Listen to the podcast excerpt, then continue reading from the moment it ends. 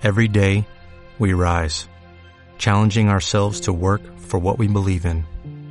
At U.S. Border Patrol, protecting our borders is more than a job, it's a calling. Agents answer the call, working together to keep our country and communities safe. If you are ready for a new mission, join U.S. Border Patrol and go beyond. Learn more at cbp.gov/careers.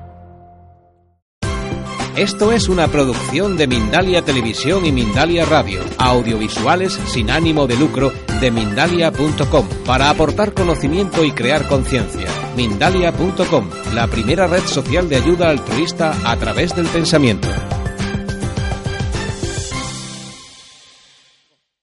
Vamos a hablar de neuroliderazgo, que es mucho más molón y se lleva muchísimo más. ¿Qué os parece? ¿Sí? Bien, así ve. Eso me gusta, muy bien, genial. Fenomenal. Pero claro, vosotros podéis decirme, ¿por qué neuroliderazgo y no liderazgo? Muy buena pregunta, hacéis muy buenas preguntas. Tengo la respuesta. Primero, y sobre todo, porque es lo bueno de ser bióloga. Te puedes permitir la licencia de ponerle la palabra neuro a lo que te dé la gana y vendes muchísimos más libros y encima llenas muchos más auditorios. Hoy posiblemente la cosa está más floja, pero vamos, es lo que tiene, ¿no? Pero sobre todo, bromas aparte, es porque vivimos en una era en la que nos, hemos dado cuenta que, además de lo importante que es saber lo que hay que hacer, saber el contenido de un libro de instrucciones, saber el contenido de un curso de formación, lo que realmente también es muy importante es saber cómo el cerebro utiliza eso, utiliza ese contenido de ese libro de instrucciones, utiliza ese contenido de ese curso de formación. Es decir, de lo que se trata es de aprender a aprender y no tanto... Hola, no me digas que está mal el micrófono. que me pasó el año pasado. Pero el año pasado me gustó más porque me tocaba en otra zona más cómoda. Genial. Un aplauso para aquí los técnicos que están haciendo que hoy salga todo tan estupendo. Os decía rebobinando, esto se va a convertir en una costumbre. Me está gustando. Eh, os decía que de lo que se trata es de aprender a aprender y no tanto a repetir lo aprendido por otros. ¿Pillamos el, concepto? Es decir, em, afortunadamente el progreso de la tecnología aplicada en las ciencias y sobre todo y más concretamente en las neurociencias, lo que nos está permitiendo, cada vez más, poco a poco, aún queda muchísimo, lo que nos está permitiendo es ir conociendo y comprendiendo cómo funciona nuestro cerebro. ¿Y eso qué es lo que nos va a permitir? Nos va a permitir controlar ese funcionamiento, modelarlo para conseguir aquello que nosotros queremos, para nuestro propio beneficio. ¿Qué es lo que queremos en la vida? ¿Qué es lo que queremos ser en la vida? Felices, muy bien, pero ¿cómo? Mm, felices, ¿no? Felices, queremos ser felices, efectivamente. Yo quiero compartir con vosotros algo así poco personal, y es que eh, yo cuando escuchaba la palabra liderazgo, a mí me hacía aquí una cosa, mm, es que era como, es que era escuchar la palabra liderazgo y era como, o sea, me resonaba una parte muy incómoda dentro de mí. Aún me sigue costando hasta pronunciarlo, el liderazgo, me trago ahí. Entonces, mm, esto no me gustaba mucho, ¿no? No, no resonaba con una parte incómoda en mí. Y hace un poquito, no mucho, muy poquito, y quisiera compartirlo con vosotros, eso cambió. Tuve la, suerte, el, honor, el placer, todo lo que se pueda decir, de, de formarme con Tim Galway cuando vino eh, ya os ha hablado eh, Quique y otros eh, ponentes y partes del equipo de él. Em, creador de lo que es conocido hoy como el, coaching moderno. Y él dijo en un momento de, la, de la formación, él nos dijo, levantad la mano todos aquellos aquí asistentes que sean líderes. Bueno, pues algunos levantaron la mano, jefes de grupo, líderes de empresas, directivos. Bueno, el resto no lo levantamos. Y él nos dijo algo. Nos dijo, todos y cada uno de los que estamos aquí somos líderes de una empresa al menos, de una organización. ¿Sabéis cuál es? Nuestra vida. sea, somos realmente líderes de nuestra vida. Realmente cada decisión que tomamos, cada decisión afecta a esa trayectoria de esa empresa. Fijaros, em, somos líderes desde pequeños cuando, eh, fijaros la metáfora que él utiliza tan buena de, somos líderes desde pequeños que continuamente estamos vendiendo acciones para recuperar acciones de esa empresa para tener cosas a cambio como amor, como como, mm, no sé, aceptación o, cualquier otra cosa. O sea, todos tenemos nuestros motivos muy distintos para haber vendido acciones de esa vida. Y fuimos líderes para hacer eso, incluso ahora somos líderes para volver a recuperar las acciones que queremos. Claro, desde ese punto la cosa cambiaba, la palabra liderazgo cambió. ¿Sabéis lo que os quiero decir? Es decir, vale, es un liderazgo individual, no es el típico, pero es que se trata de la empresa de nuestra, es nuestra vida, ¿entendéis lo importante que es eso? ¿Lo sentís? Si yo ahora os pregunto, ¿cuántos de los que estamos en esta sala somos líderes? ¿Cuántos? Levanta la mano. Todos, queramos o no queramos. Que eso es interesante. Al final somos responsables de ello, queramos o no queramos. Y es desde ahí, si me lo permitís, desde donde quiero eh, hablar de neuroliderazgo. Es decir, esa capacidad que tenemos de liderar nuestra vida, de tomar las decisiones que nos pueden eh, determinar nuestra trayectoria, porque, y esto lo diré varias veces y es importante que nos quede claro, no es lo que nos pasa en nuestra vida. Eso ahí quizás lo podamos controlar un poco menos. Lo que sí podemos controlar, lo que sí podemos liderar es cómo nos tomamos aquello que nos pasa en la vida cómo nos afecta y cómo nos hace sentir. Y eso yo creo que ya nos lo han dicho varias veces a lo largo del día de hoy, ¿verdad? Pues ahora os voy a explicar yo por qué lo tenemos que hacer así, por qué nuestra biología y nuestro cerebro es aconsejable que lo hagamos de esa manera. Bien, ¿qué es liderar al final? Liderar es tomar decisiones, ¿vale?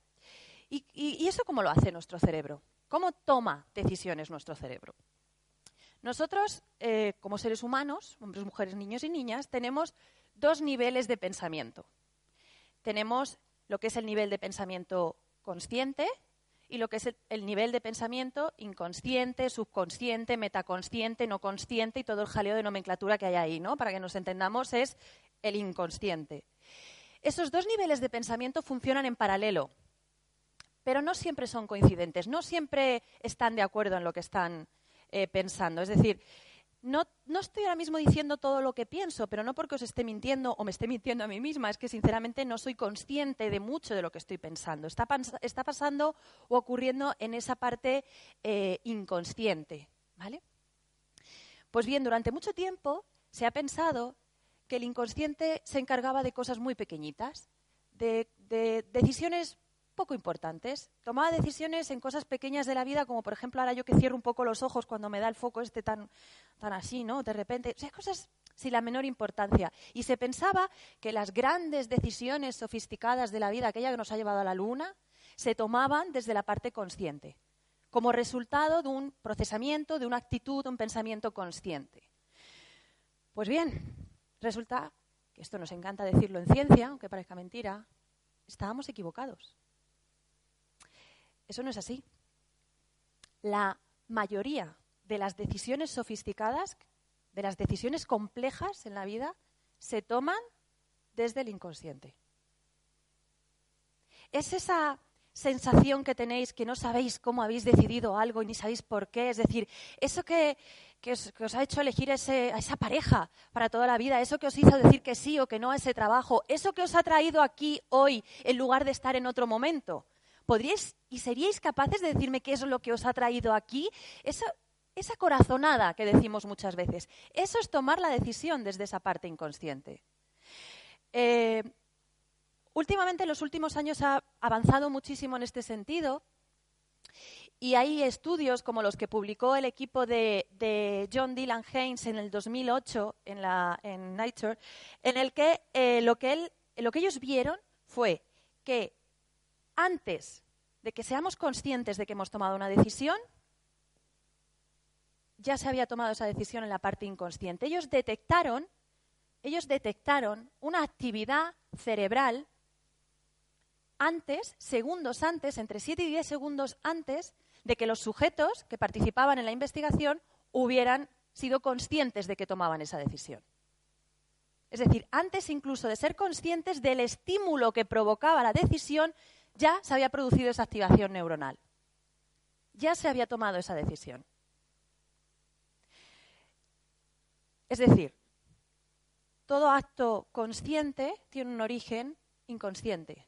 Todo movimiento voluntario es elaborado de manera involuntaria. En una, en una decisión tenemos como dos partes. La parte que es em, el proceso cerebral inconsciente que nos hace decidir una parte y otra y la parte consciente de estoy tomando esta decisión. Pues las decisiones se toman desde la parte inconsciente, es la actividad esa cerebral. Fijaros que de hecho la parte racional de la toma de decisiones no es más que una racionalización de la decisión que ya hemos tomado de manera inconsciente. Es decir, es como si estuviéramos buscando explicaciones y pruebas que estuvieran demostrando que la decisión que hemos tomado de manera inconsciente es la correcta. Eso es lo que está haciendo la parte racional. ¿Me vais siguiendo? Fijaros. Pero claro, ¿cómo hace esto el inconsciente? ¿Esto cómo se hace? El inconsciente tiene una capacidad y es que procesa una gran cantidad de información. No podríamos, toda la información a la que estamos, con la que estamos conectados o que recibimos del exterior, no lo podemos procesar de manera consciente. Petaría nuestro cerebro, eso es imposible, eso lo entendemos, ¿no? Pues lo hace de manera inconsciente. Elabora, procesa una gran cantidad de información. Se estima que el inconsciente es de, si fuera un, un ordenador, procesaría el equivalente a 11 millones de bits de información por segundo. 11 Mientras que un ejemplo de actividad consciente, como es el leer en voz alta, son 45 bits de información por segundo. 11 millones a 45. Fijaros qué diferencia. O sea, el inconsciente está procesando, recibiendo y procesando una cantidad de información brutal y la acumula en las memorias. Y de ahí, de esa información que acumula, es de donde toma la decisión. No necesita un análisis racional. Tiene muchísima información. Bien, vamos a ver exactamente cómo esto ocurre o qué es lo que está haciendo que, esto ocurra así. Hay una capacidad, una cualidad del cerebro que es fundamental para entender todo esto, y es que nuestro cerebro es plástico. Esto es así. Es decir, el cerebro está continuamente cambiando. Y vuelvo a repetir una frase que a mí me encanta. Queramos o no queramos que esto ocurra, el cerebro está continuamente cambiando. Cada nueva experiencia, cada nuevo olor, cada nuevo eh, origina una nueva ruta neuronal, está continuamente cambiando. Este fenómeno, que es conocido como neuroplasticidad, no es un fenómeno nuevo que se haya descubierto hace más de una década. Se sabía de sobra que en las primeras fases del desarrollo del sistema nervioso de un niño está habiendo este proceso de neuroplasticidad y también en algunas lesiones, pero se pensaba que a partir de una cierta edad ya alcanzábamos un cerebro maduro y aquello ya, pues no, se vio que no. Se vio que no que en cerebros adultos sanos sigue habiendo esta plasticidad. Y que no es tan importante el número de neuronas que se crean nuevas, sino más bien las modificaciones de las conexiones entre las neuronas existentes. Conexiones que tienen esta particularidad. Conexiones entre neuronas que son las sinapsis. Las neuronas no se conectan como si fueran un cableado continuo. No, tienen esta estructura peculiar en el que veis que hay como una hendidura donde hay una comunicación química, pues es ahí donde se produce todo el cambio. Es ahí donde se produce todo el proceso de cambio de esas rutas neuronales. ¿Sí? Y esto es lo que permite salir de la idea ya caduca de que llegado un momento concreto ya no podemos cambiar. No, estamos continuamente cambiando, continuamente. De hecho, como os decía, o sea, cada experiencia se va a escribir o va se va a plasmar en una ruta neuronal nueva. De manera que yo os puedo asegurar que mañana vuestro cerebro es distinto al que tenéis hoy. Eso es así. Y eso nos convierte en la especie animal mejor adaptada al cambio. Y repito, queramos o no queramos que esto ocurra. Claro, eh, si esto es así, y nuestro cerebro se estima que tiene como unos 100 millones de neuronas y cada una de esas neuronas se puede conectar con 1.500 neuronas, las posibilidades de conexiones son brutales. Las posibilidades de cambio son, o sea, se va de mi, de mi mente racional, se va ese cálculo, son ilimitadas. Lo bueno de todo esto es que en nuestras manos está dirigir ese cambio. Depende de nosotros, porque el cambio se está produciendo. Lo que depende de nosotros es hacia dónde va ese cambio. El truco está en dirigir esa neuroplasticidad hacia lo que queremos ser. ¿Y qué queremos ser? Queremos ser felices, ¿no? A ver, ¿felices? ¿Qué queremos ser? Pues eso es lo que digo. Entonces, se trata de, dirigir, de dirigir esa neuroplasticidad. Claro, que aquí vosotros me podéis preguntar, ¿cómo reconcholis voy a ser yo responsable de dirigir un cambio que me estás diciendo que ocurre en el inconsciente y que yo no me estoy dando cuenta que está ocurriendo? Muy buena pregunta. Me encanta que me hagáis preguntas tan interesantes. Es, es, es verdad, sí, pero tengo la respuesta. ¿Qué es lo que está pasando? Lo que está pasando es que cada experiencia que nosotros estamos viviendo, cada, cada nueva ruta neuronal que estamos creando, está originando lo que llamamos una reserva cognitiva. Reserva cognitiva que va a ser de dónde se tome la información para tomar las decisiones. Y esa reserva cognitiva va a ir creciendo conforme vayamos creando rutas nuevas. Y ahí, en el momento que transformamos las experiencias en rutas nuevas, ahí es donde tenemos la capacidad de elegir la capacidad de dirigir cómo se produce eso. Porque os lo, lo decía yo antes y os lo llevan diciendo todo el día. Porque una experiencia no es lo que nos pasa en la vida. Una experiencia es qué hacemos, cómo nos comportamos, cómo dejamos que nos afecte y cómo nos sentimos con aquello que nos pasa en la vida. Y eso sí que lo podemos elegir. Y en base a cómo elijamos eso, vivir y enfrentarnos a aquello que nos pasa en la vida, estaremos formando unas rutas neuronales u otras. Y ahí es donde podemos elegir el cambio y podemos originarlo. Pero ¿cómo se haría esto de dirigir el cambio? Porque está muy bien, vale, podemos hacerlo. Pero dinos algo más. ¿Cómo podemos hacer que ese cerebro plástico y esa neuroplasticidad yo la elija hacia? Pues una cosa muy importante que interviene aquí, que es la atención. El prestar atención. La atención es una actividad psíquica que centra, focaliza en aquello que nos resulta importante y hace que nos olvidemos de todo lo demás. Ponemos ahí el foco, concentramos nuestra actividad mental, nuestro procesamiento cerebral, lo concentramos en eso que nos importa. Eso supone energía, eso no es fácil, desde luego. ¿Y en qué, en qué medida la atención puede estar em, permitiéndonos dirigir el cambio? Bien, tenemos una crisis. ¿vale? Ante una crisis cualquiera. Y anda que no podríamos tener crisis. ¿Qué crisis puede ser? Desde una crisis existencial que me ha dejado mi novio o he perdido el trabajo a una crisis un poco más ligera de que se me ha acabado el champú en la ducha. O sea, crisis hay a montones donde poder practicar todo eso. ¿eh? Por crisis no os quejéis que hay, hay, hay crisis, hay crisis. Pues bien, en función, cuando nosotros tenemos una situación de esas, una crisis, tenemos dos opciones. Tenemos la opción de prestar atención a la parte más problemática de la situación, es decir, verlo como un problema, con lo cual además nos estaría generando sentimientos y emociones de ansiedad, de depresión, de, angustia, en fin, es, es, una carga ahí diferente, ¿no? Pero también podemos prestar atención a esa situación como si fuera un reto, como si fuera una oportunidad de aprendizaje. Y eso ya cambia la película, porque eso, las emociones que genera están más relacionadas con la motivación, con la esperanza, con la ilusión. Es decir, fijaros qué diferencia, y eso es muy importante, porque eso va a hacer que esas rutas que estemos creando sean diferentes. Y al final esas rutas son de las que se va a basar nuestro inconsciente para tomar decisiones. Ahí es muy importante. Y esto me lleva a otro factor importante en la toma de decisiones, que son las emociones. Las emociones son mensajeros de información. Las, emociones es nuestra manera de comunicarnos que existía incluso antes de que existiera el lenguaje hablado. De hecho, es como nos comunicamos con los bebés, ¿no? con las caritas, las emociones, ¿no? Y además también lo que nos está permitiendo es relacionarnos con la, relacionarnos con la realidad que hay a nuestro alrededor. Las emociones lo que hacen en este caso es pintar de color esa experiencia.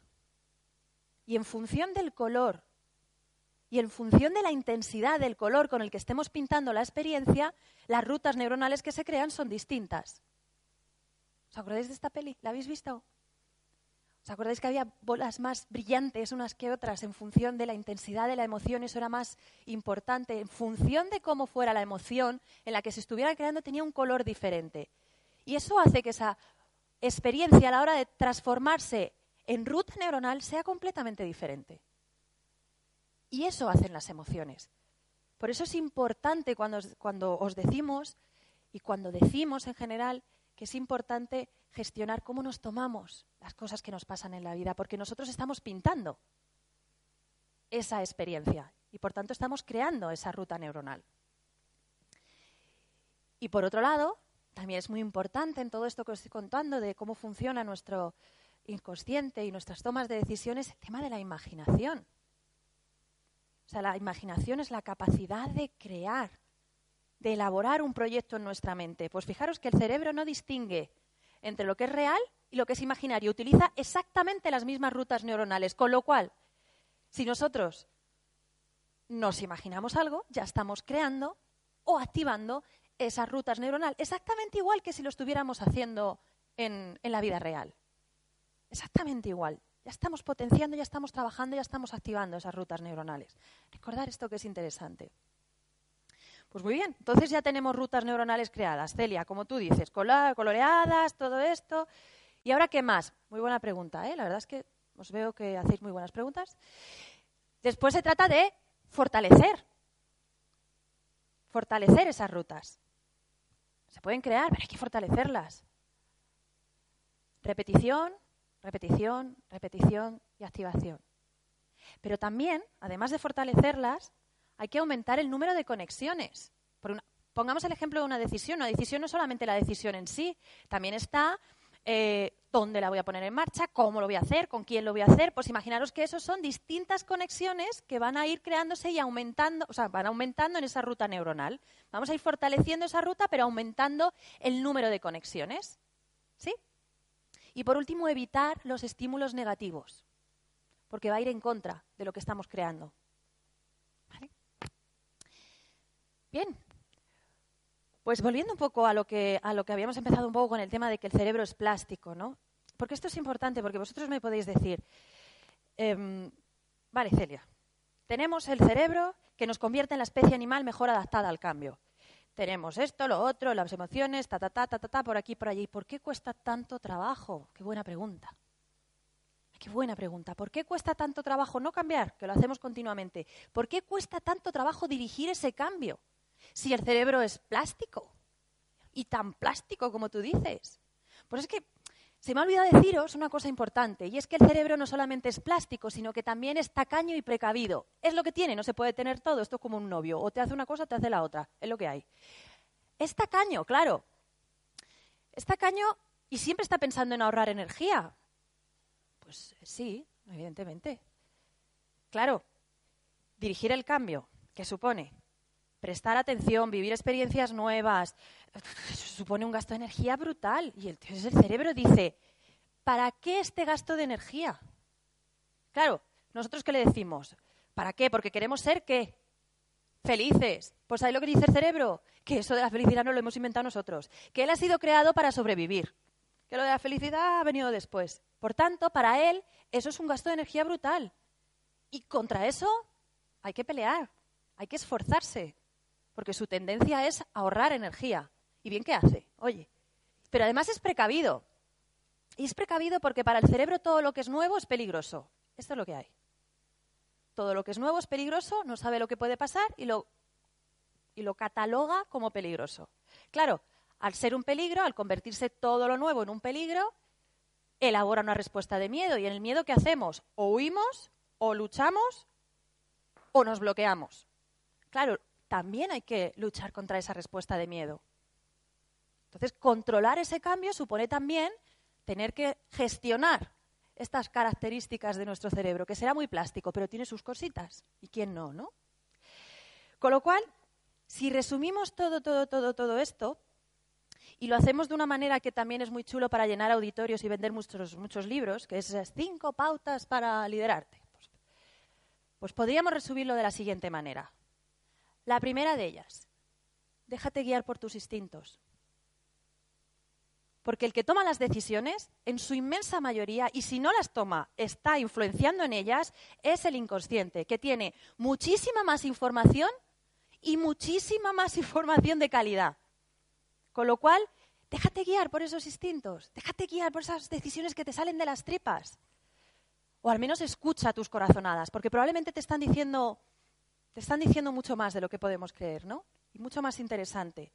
Segunda pauta, vive experiencias nuevas. Aumenta esa reserva cognitiva. Crea, utiliza esa neuroplasticidad, porque la plasticidad cerebral es realmente la condición más importante para liderar el cambio, para liderarte tú y para liderar tu cambio.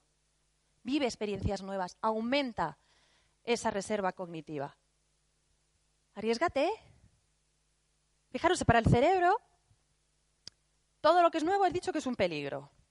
Todo lo, que todo lo que es un peligro, todo lo que es nuevo es que es un peligro porque como no, no sabe qué consecuencias va a tener y todo lo que supone consecuencias impredecibles es un futuro que no puede controlar. Y un futuro que no puede controlar para el cerebro es un futuro fatalista. Pero ¿sabéis qué? Que hasta ahora no se ha descubierto que la especie humana sea muy buena prediciendo el futuro. Con lo cual, afrontemos ese miedo y nos arriesguemos. Porque no siempre nuevo, y de hecho no tiene por qué nuevo, ser peligroso. Cuarta pauta. Ten en cuenta tus emociones. Pinta tu reserva cognitiva del color que tú quieras.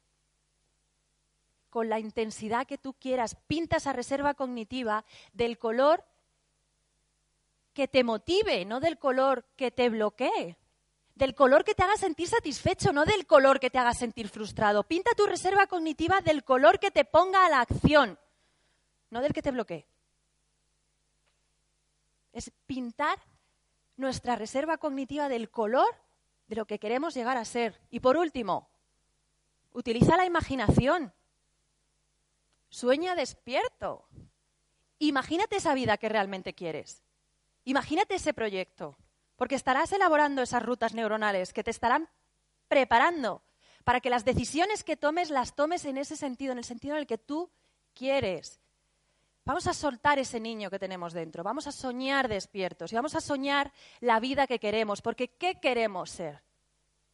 Felices. Pues de eso se trata. Muchísimas gracias y a ser muy, muy, muy felices.